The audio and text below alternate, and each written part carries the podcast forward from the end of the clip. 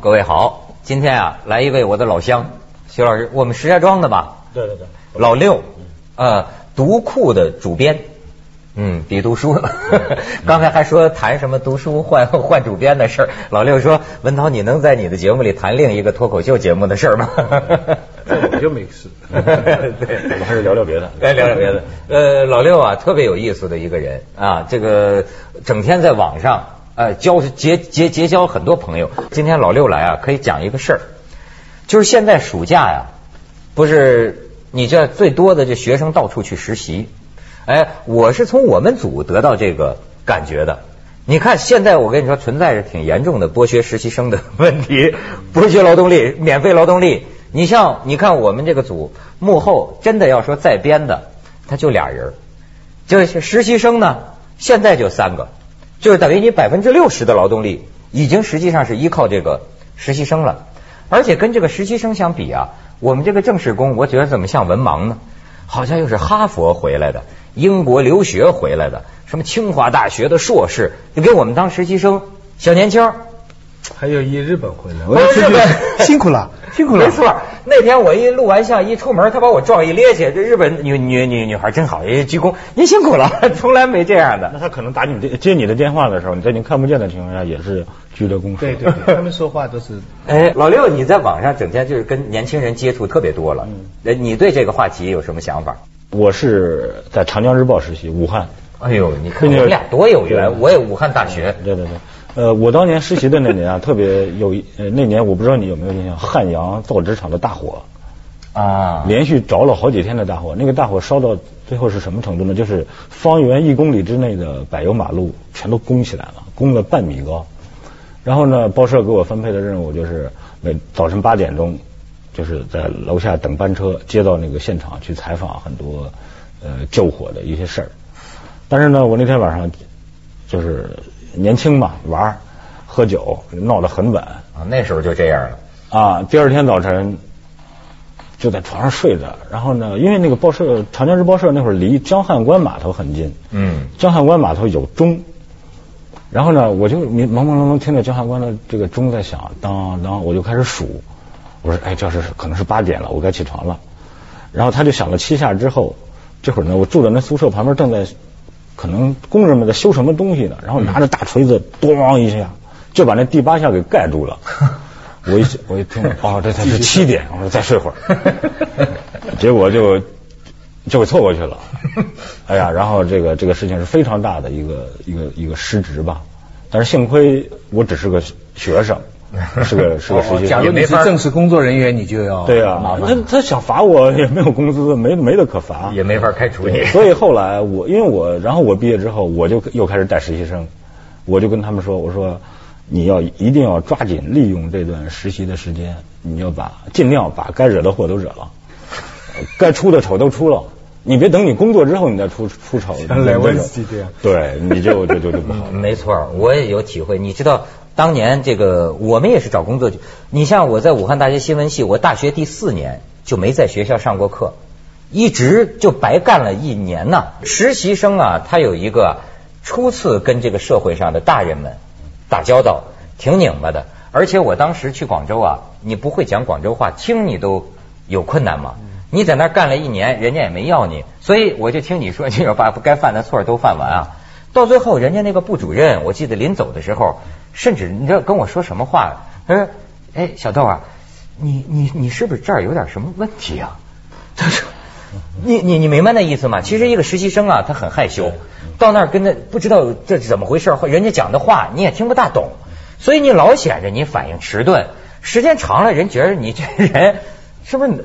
但是在我们那个时代，是你年轻，呃，你显得不懂事儿。嗯，现在你看那个前段时间，我听一个《北京晨报》。嗯，几个朋友他们在聊他们的实习生，呃，就完全是一种非常愤、非常愤怒的一种口吻。怎么愤怒呢？他是比如在这个办公室里头，比如说咱们仨都是正式的这个编辑记者，都有座位。呃，比如说我在这坐着呢，然后进来一个实习生，你们俩这会儿都不在，他就坐在了窦文涛的桌子上啊，这这这这座位上。然后呢，待会儿窦文涛过来了。你说应该怎么办？按理说这个学生应该让窦老师、窦老师您坐。会做人呐。对啊，但是这学生依然坐在这儿。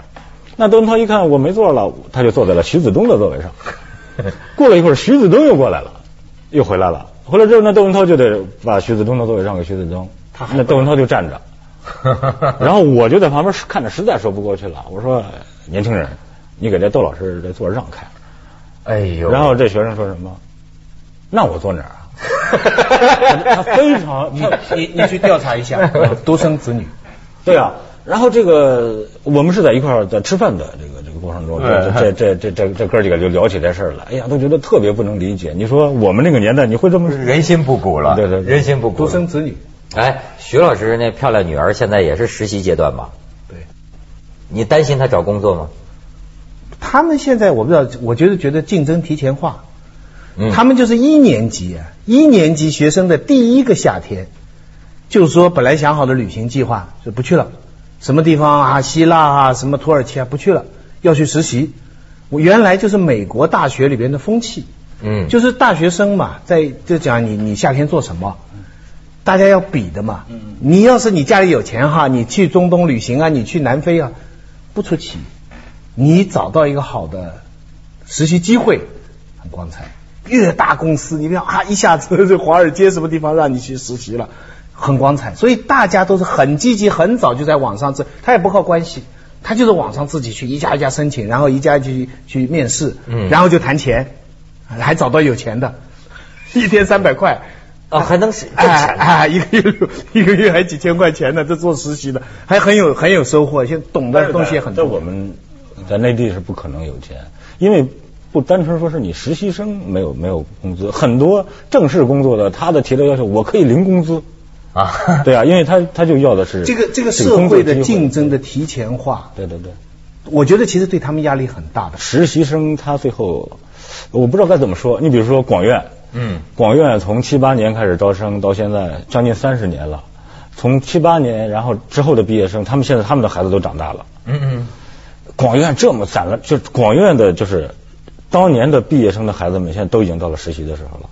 嗯嗯，所以基本上电视台都被都被这些小孩们给给那其他的孩子们呢？那叫近亲繁殖。哎，这真的是没办法，因为我因为我跟电视台的人接触比较多。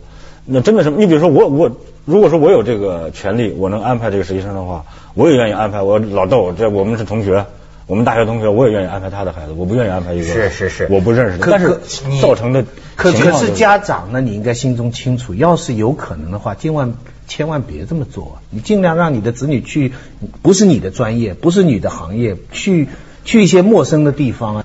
不跟找工作有关。我跟你说，徐老师，我以为现在都市场经济了嘛，各个单位不是看效益嘛，那么应该说，呃，就是任才师师用嘛，应该是这样。但是真有朋友托我的时候，就他们家小孩儿这个工作，我想来想去啊，我就不能不承认，我还得跟他说的关系，就不是说，就你们家小孩要真有才能，对对吧？当然是可以正当渠道找人事部，咱们该怎么办怎么办。但是呢。怎么样能有准儿呢？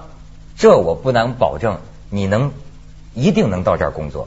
那怎么样能保证我这孩子一定到这单位工作呢？我想来想去，有准儿的，就是你跟老总有关系。就到最后我也得跟人家说这实在话呀。对，你们家打听打听，跟老板，而且我都能跟他说出几个人来，就是呃他他他他，这就蛮重要的。这几个人人家很大的，这几个人要能说你能来。你你就是个废物，你也能来？锵锵三人行，广告之后见。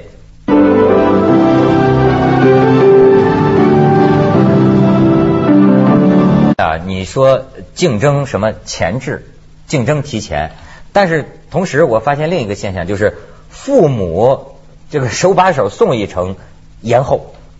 你比如说，当年我去实习的时候，父母是使不上什么劲儿的了，就是靠你孩子自己去。哎呦，那个时候我记得挺苦的，都不好意思，好像一个月我爸爸妈妈就给我五十块钱，也不好意思说因为自己到外边实习多给家里要钱。你知道惨到什么程度？我那个时候实习就愿意跟着出去采访，哦，因为出去采访能吃一顿中午饭，不是红包，能吃一顿中午饭。我在广州啊，后来我妈听了都哭啊，我一到现在为止，我一天就吃一顿饭，那个时候养成的习惯。我我我以前。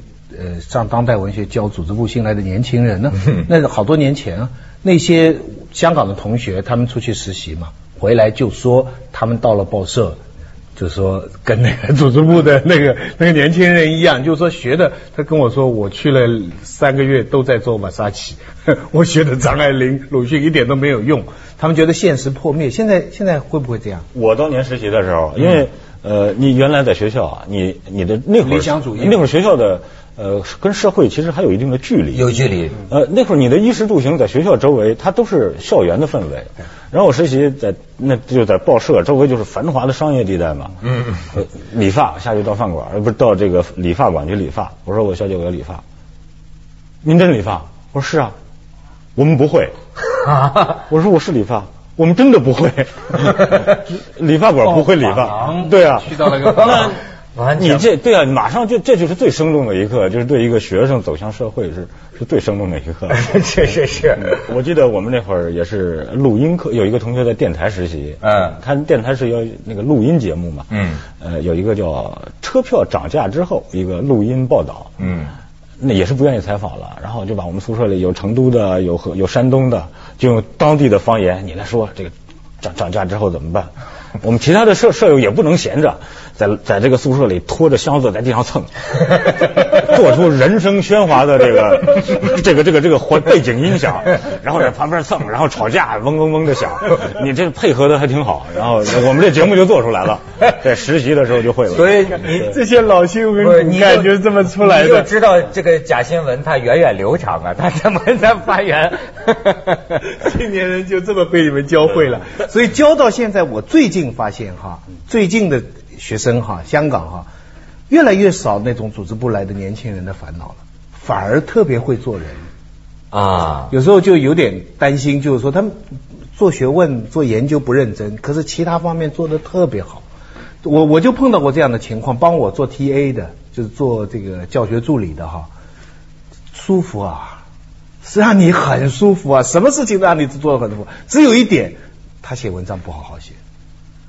这样的人将来说不定会成功。不过有一点哈，就是说，你说最后靠关系哈，你看才能。讲老实话，你像我们这个工作哈，你讲老实话，你就是哈佛回来的什么硕士，我怎么能看得出来？好多人就说，你看我能不能当主持人？我说，据我的经验呢，没有人能告诉你，你今天能不能当主持人。主持人是需要一个，而且跟运气什么都特别有关系，也没有一个大赛能够产生一个冠军，他就能当主持人。你可能啊是某种机会去了一个地方，给你做个节目试试，你做的不咋地，行，把你冷藏着。又过一年，你又碰见一个机会，又做不咋地，行，冷藏着。没准你时来运转了，第三年，嘣噔，这个节目恰好适合了你的特点，你火了，你出来了。我真的没有任何标准可以说你就能成为一个主持人。那你说在这种情况下，你一个学成了的学子，你回来，你到我面前。我我真是你们俩摆一块儿，我要谁呀？麻烦就麻烦在这里。你要是学历史的，你要是学哲学的，一考就考出来，一一一番谈话就知道了。嗯。所以大家现在不愿意学。你看现在全中国的文科专业，历史的不断减少，古代文学的不断减少，主持人专业蓬蓬勃勃。那那都是像股票一样的东西，你知道？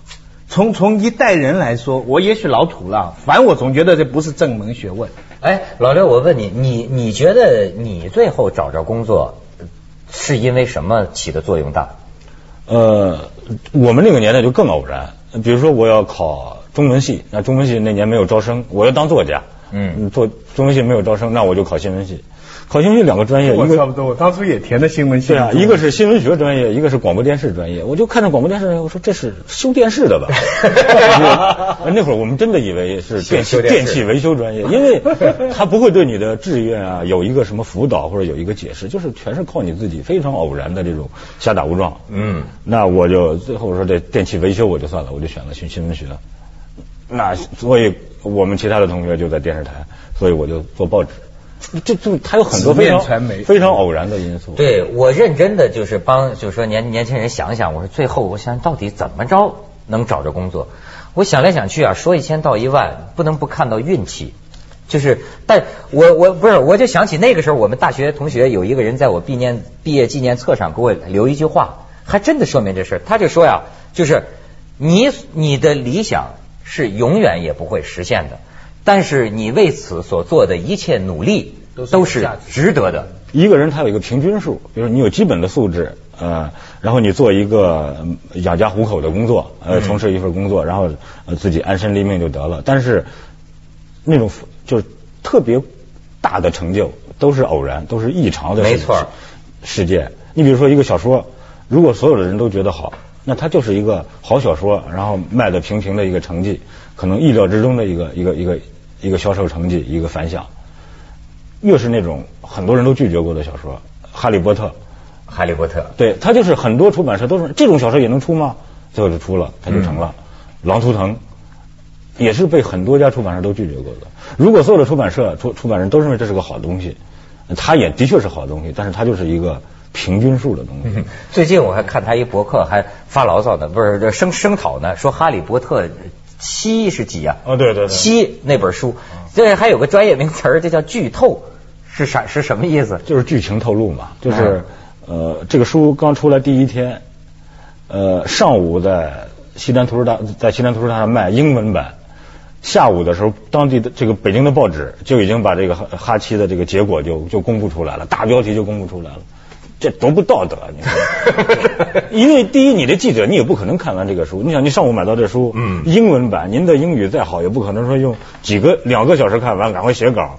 下午报纸就印出来了。你说你图什么呀？这个剧透是英文的，他从英文里翻译这段剧透就行了。他就把这结局告诉你。哎，他在美国的报纸出了，所以那个作家很火，就是美国的报纸早把它透露出来的。哦，哎，他们他那个香港登的更有趣了，香港是下加一段说明。说以下段落的文字呢，会把剧情透露。如果你对本书有阅读兴趣呢，可以拒绝看以下的文字。我们都盯着往下看。我看到是是《南华早报》吧，《南华早报》是在头，它是头版是哈七的这个销售的这个这个这个热潮。嗯。然后他在头版上有一行字，呃，具体情节在第二版上。呃，这个这个就说有这个什么的读者可以不看，他就提醒你一下。但是咱们的报纸直接大字标题就出来了，就把这结果就。当今中国社会存在着严重的简单粗暴的问题。锵锵三人行，广告之后见。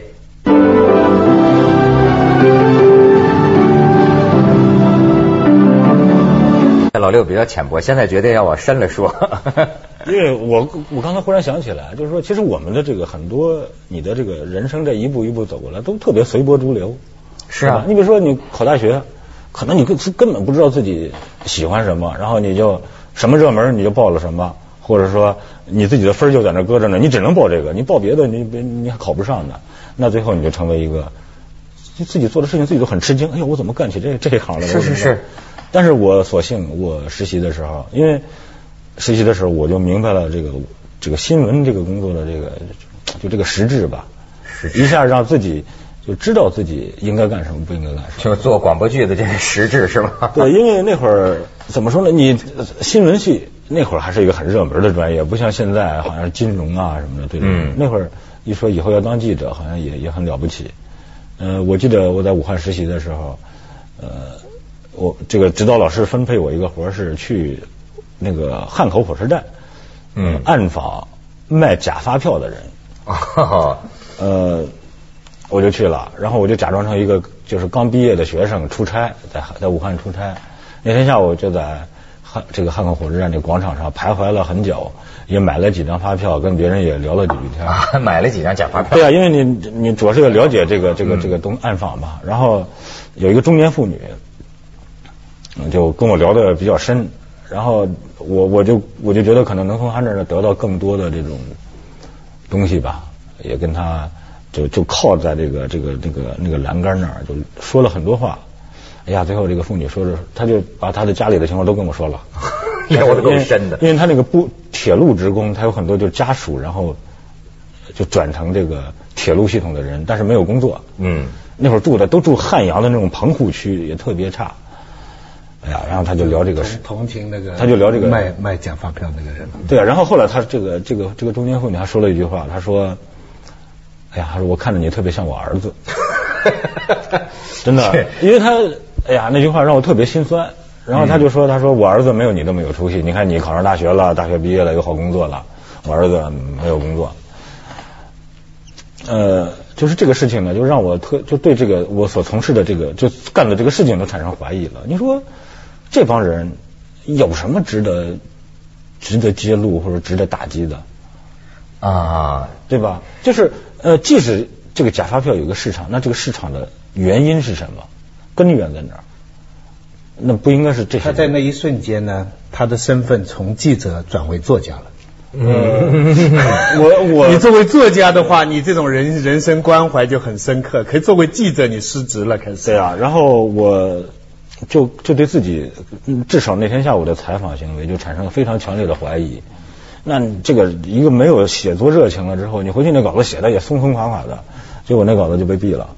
嗯，呃，这个这个事儿也就过去了。但是这个事儿之后，呃，让我对这个。